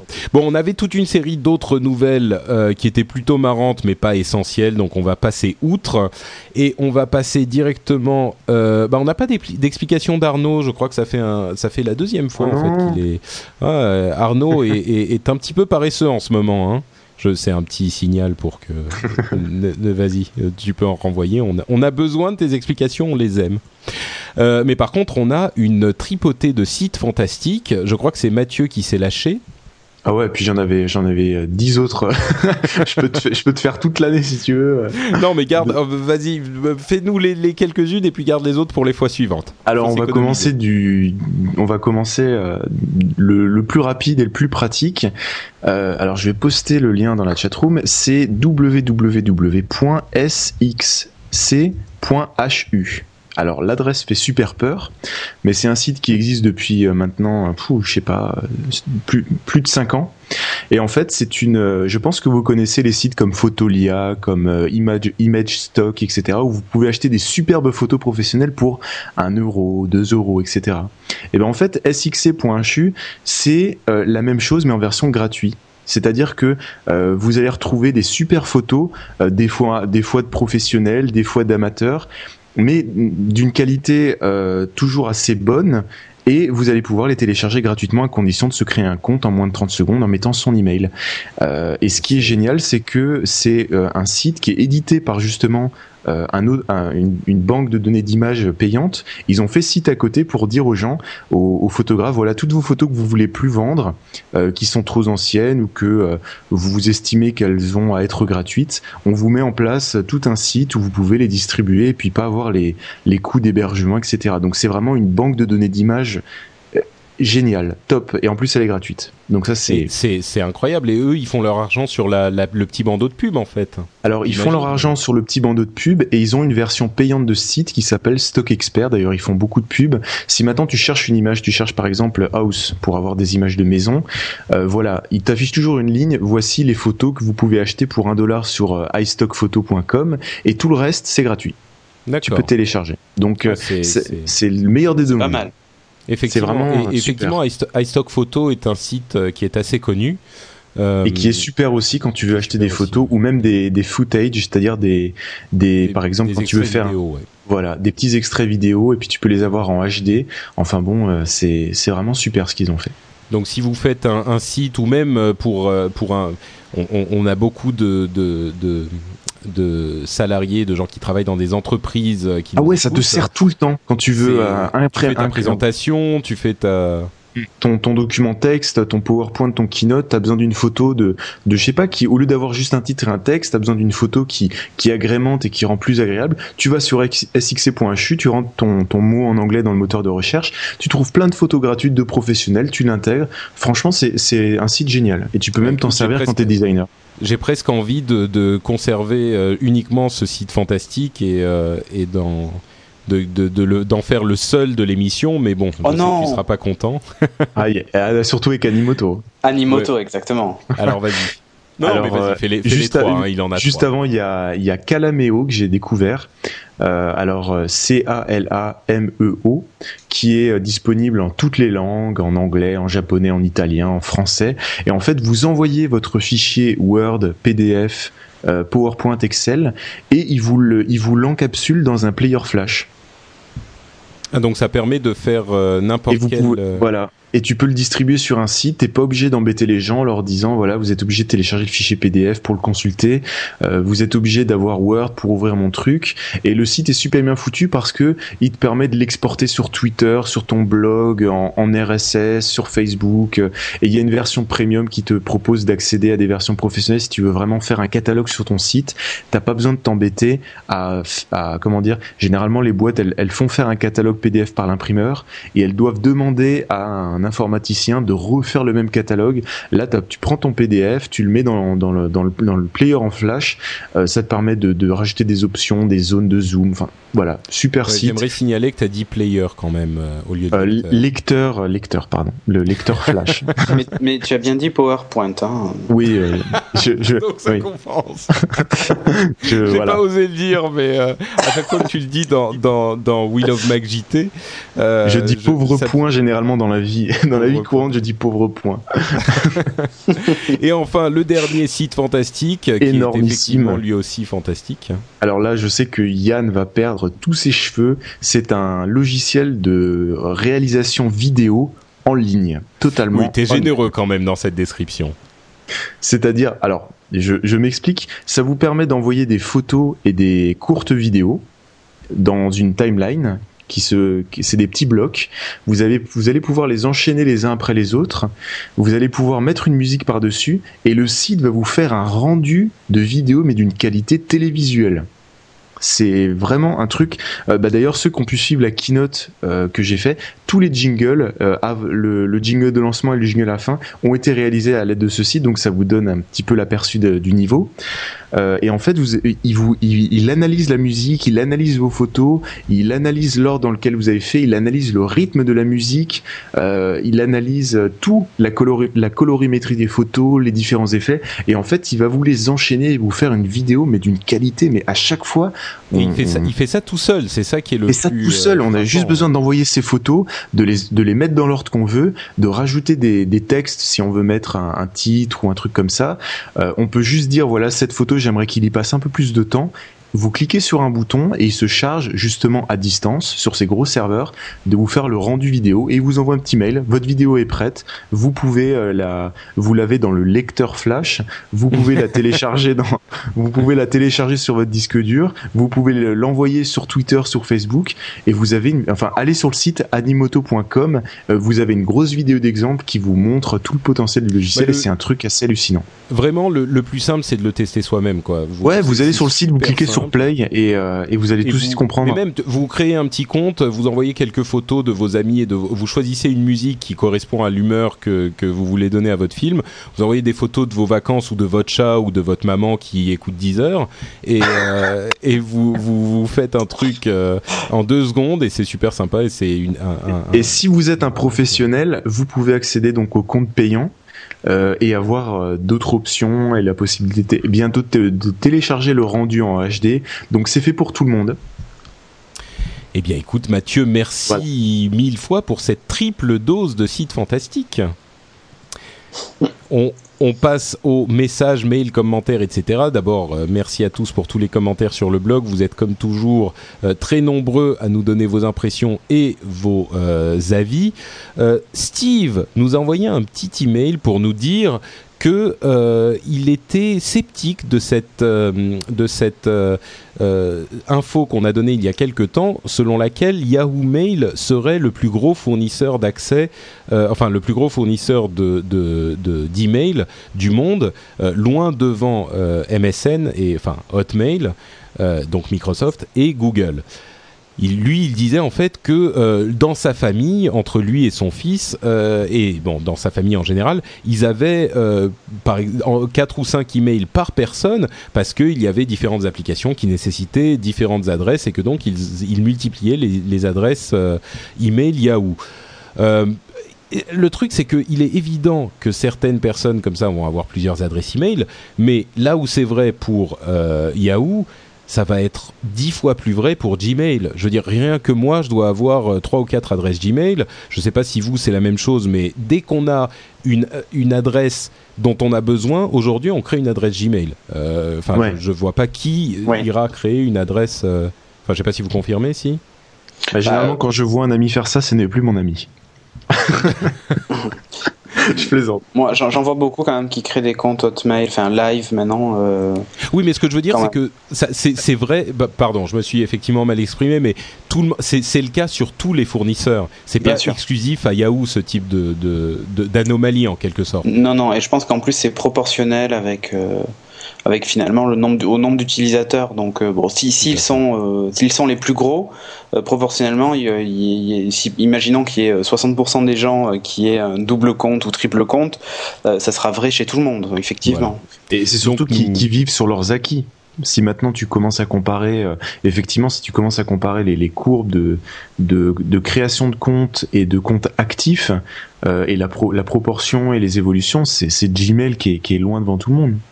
Mais donc effectivement, ça change pas le, le- cette analyse qui est que a priori Yahoo euh, reste le plus gros fournisseur euh, malgré cette anomalie que tu as raison de signaler. Ceci dit, Steve, c'est vrai que certains pourraient penser que ça change les choses, mais ça n'est pas le cas. Euh, bah écoutez, c'est la fin de notre émission. Avant de, de vous dire au revoir, je vais quand même remercier les gens qui nous ont laissé des commentaires euh, positifs sur iTunes. Je dis positifs parce qu'il y a très peu de commentaires négatifs. Euh, et, nous en sommes extrêmement euh, heureux et nous vous en remercions grandement. Euh, si vous, vous le savez, si vous voulez nous laisser un petit commentaire sur iTunes, vous pouvez le faire très facilement en vous connectant sur iTunes et en cherchant le rendez-vous tech. Vous allez sur la page du podcast, vous cliquez laisser un commentaire, vous pouvez également laisser une note. Euh, je vois qu'on a majoritairement des notes de, de 5 étoiles et ça me fait très plaisir. Euh, 328 notes aujourd'hui et 199 commentaires, donc vous pourrez peut-être être le 200e. Euh, je vais lire deux commentaires, les deux derniers là, comme ça complètement au hasard. Euh, Moutmat nous dit voici un podcast que j'attends fébrilement toutes les deux semaines pour l'écouter dans le métro. C'est agréable d'entendre des personnes qui prennent le temps d'aller au fond des sujets et pas seulement de les survoler. Bonne continuation. Je pense qu'il parlait de, de, de Will of Mac euh, quand il disait. Ouais, ça. je pense. Il disait ouais, Will of Mac c'est un petit peu pourri en fait. euh, voilà, c'était ça. Euh, Chris 83S nous dit précis, léger et détendu. On passe en revue l'actu et tous les sujets techno. Un bon moment. Merci à vous deux. Il y a bien d'autres commentaires encore.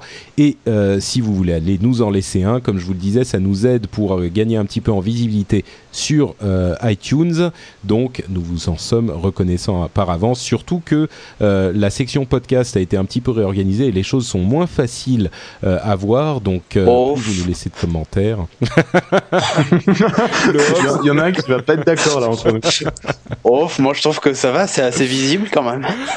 Voilà, et donc vous pouvez également aller sur le site pour laisser des commentaires euh, donc sur les articles du blog. Le site c'est lrdv.fr qui vous amène vers le site central qui s'appelle frenchspin.com. Vous pouvez nous envoyer un email à tech at frenchspin.com Euh, et voilà pour nous. Vous pouvez me suivre sur Twitter à l'adresse euh, notepatrick, enfin le nom de compte notepatrick. Euh, vous pouvez suivre Mathieu Blanco, comme on disait tout à l'heure, à euh, Mathieu Blanco, twitter.com slash Mathieu Blanco. Autre chose, je, crois que tu as un petit site qui, est sympathique en ce moment, Mathieu, que, que tu as développé il y a quelques, quelques mois, qui fait un truc genre un podcast, euh, je sais plus trop. Euh, ouais, on va arrêter. Non, mais d'ailleurs, je sais pas si tu étais là depuis que tu as fait ton gros changement entre, euh, entre MacJT et qui s'est transformé en We Love MacJT. Tu peux peut-être euh, expliquer à nos auditeurs ce qui s'est passé très rapidement. On va, on va Très partir. rapidement, euh, il y a un site que, que je connaissais depuis des années, enfin une personne qui faisait des sites depuis des années d'actualité Mac, de tests logiciels et autres. Euh, je suis l'un de, son, de ses plus grands fans et euh, depuis que je fais des podcasts, je lui ai dit bah écoute toi tu, tu fais de l'écrit, tu fais des dossiers, tu fais des trucs super euh, super léchés à chaque fois. Euh, moi je fais des podcasts, euh, je pense qu'on peut réunir les deux. Il a trouvé l'idée super et puis en gros euh, ce que je fais à l'audio, lui il le fait à l'écrit. Donc et tous les gens l'ont compris ainsi. Donc voilà. Et donc, tu as, bah, t'as pas dit l'information principale qui était que tu as transformé MacJT En en We Love podcast officiel de son site à lui. Voilà. D'accord. Donc, qui est WeLoveMac.net et puis voilà si vous si vous parce que je commence à en lancer plusieurs des podcasts et plein d'autres trucs allez sur mon blog il y a toutes les informations euh, tous les liens euh, mathieuBlanco.fr et puis voilà Ça marche. Il y a des gens dans la dans la chatroom qui réclament Ah oui, c'est vrai. Financimo. Euh, Oui, je- bah, je à eux. Donc, euh, on, a eu une discussion aujourd'hui c'est pour bientôt c'est pour très bientôt c'est vraiment euh, tout proche Super. Euh, Cédric, on a parlé de, de, de, de Geeking, le podcast. Cédric, d'ailleurs, que vous pouvez suivre sur Twitter, Cédric Bonnet, comme on le disait là encore en début d'émission. Euh, mais Geeking, ça n'est ça n'est pas qu'un podcast. Et non, ça n'est pas qu'un podcast, c'est aussi un, un blog J'adore collaboratif. Nos, nos- nos transitions commencent à devenir hyper pro, tu sais, on est là. euh, et donc, mon cher camarade, euh, Et votre non. émission. Effectivement, ce n'est pas uniquement un podcast vidéo, puisque c'est aussi donc un, un blog. euh, on est plusieurs geeks à réagir bah, sur, sur à peu près tout, hein, parce qu'on parle de, de plein de choses, tout ce qui fait la culture geek. Parce qu'encore une fois, pour nous, les geeks ne sont pas que des, des possesseurs d'iPhone et de Mac, euh, par exemple. Donc, non, non, voilà. on- Menteur. non, non. J'ai acheté ces héros, je te rappelle. Euh, Ah oui, mais, mais voilà, enfin, on parle vraiment de la culture geek en général. On teste des jeux vidéo, on teste du matériel, euh, euh, on boit des bières devant donc notre podcast. C'est vrai que le, le podcast est beaucoup plus. ah c'est pas du jus de pomme? Euh, non, non, c'est pas du jus de pomme. non, non, mais nous, on est, nous, on ne fonctionne pas au, au rhum euh, ou au tipanche comme, euh, comme les Scuds. Mais, euh, mais voilà, donc Geeking, c'est un podcast sur l'actu, euh, l'actu geek. euh, on fait pas que de la techno, euh, loin de là même d'ailleurs, on en fait pas beaucoup. Mais, euh, mais voilà, et d'ailleurs, on a un numéro spécial, j'en profite, euh, qui va sortir demain, puisque là, il reste encore 9 heures d'encodage, d'après ce que me dit Final Cut. Euh, on a un numéro spécial d'une heure trente, spécial espace et space opéra et tout ça, qui va sortir demain. Et je suis déguisé en Obi-Wan Kenobi. J'ai vu les photos, c'est mémorable. Voilà, et Julien lui est déguisé en ingénie- chef ingénieur de Star Trek. Donc euh, voilà, on a fait un générique spécifique pour ça. euh, on Euh, trouvé Julien, il a mis un t-shirt, quoi. Ouais, c'est à peu près ça. C'est vrai que mon costume est un peu plus recherché, mais, mais voilà. Non, mais on s'est éclaté. Et puis il y a Sophie euh, qui nous accompagne, donc une, une, une geek qui est avec nous, qui nous parle de séries télé. Voilà. Bah écoute, nous sommes. euh, je suis impatient de voir ça. Euh, comme tu disais, c'est Geek Inc. G E E K I N C NC.fr. FR. Eh ben écoutez, merci à vous deux, merci euh, encore euh, à la chatroom d'être venu, et puis euh, je crois qu'on va essayer de décider avec la chatroom de, du titre de l'émission. On a plusieurs candidats, on va voir ça avec eux.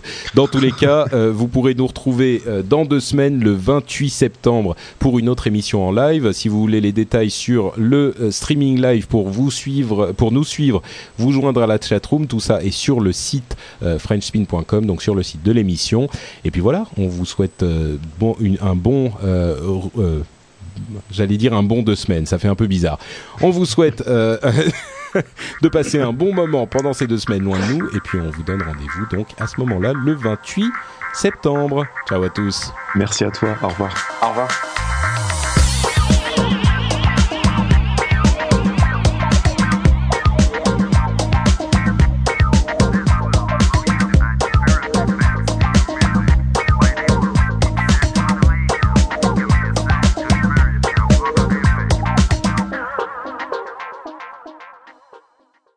Très bien. Bah, j'ai failli fa- réussir la conclusion entièrement sans, sans bafouiller.